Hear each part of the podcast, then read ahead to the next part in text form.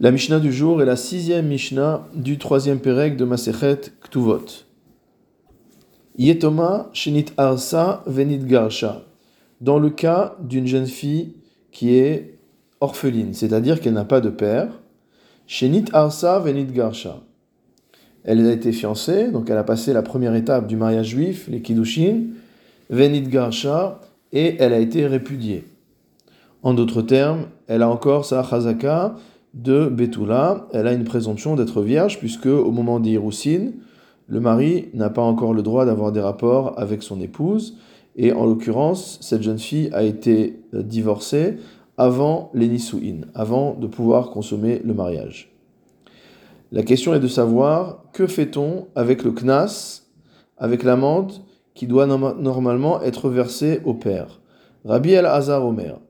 D'après Rabbi El-Hazar, Hamfate Patour dans le cas de celui qui aurait séduit cette jeune fille, c'est-à-dire qui a eu un rapport interdit avec elle, mais avec son consentement, alors Patour, dans ce cas-là, il sera dispensé de verser un knas à la jeune fille, puisque normalement cette somme revient au père et qu'ici il n'y a pas de père.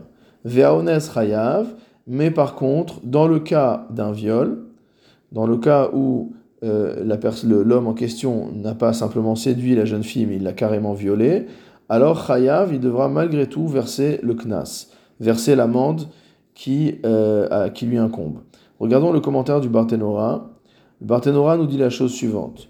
Des Kevan de Itomahi, à partir du moment où on parle d'une jeune fille qui est orpheline, ou Knasa Shelahi, et donc comme elle est orpheline, normalement le Knas, l'amende, doit lui revenir à elle directement, Ha achilte gabe.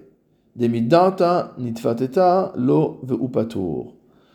Alors, dans le cas où elle s'est laissée séduire, elle a été consentante d'avoir ce rapport avec cet homme-là, et on ne peut pas dire qu'elle va toucher un knas, qu'elle va toucher une amende, alors qu'elle était partante pour cette relation interdite. Dans le cas où il y a un père, c'est finalement le père, entre guillemets, qui est perdant puisque maintenant il se retrouve avec une jeune fille qui n'est plus vierge, etc. Et donc c'est normal qu'on verse un knas au père. Mais dans le cas où la jeune fille elle-même a été volontaire pour accomplir cet acte, on ne peut pas obliger euh, le méfaté, le séducteur, entre guillemets, à lui verser cette somme.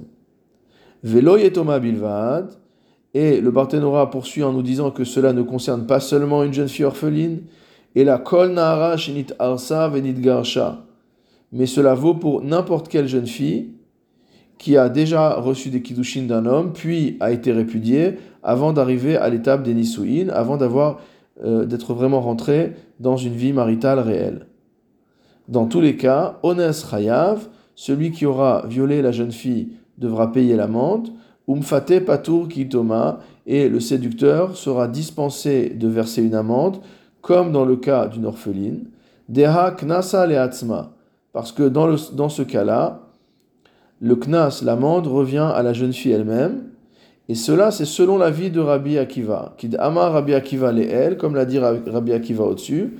Vechen alacha est-elle alacha. C'est-à-dire que quel que soit le cas, à partir du moment où l'amende revient à la jeune fille, il n'y a pas de raison de punir le séducteur en, lui faisant verser une somme à la jeune fille, alors que la jeune fille était consentante pour avoir ce rapport interdit.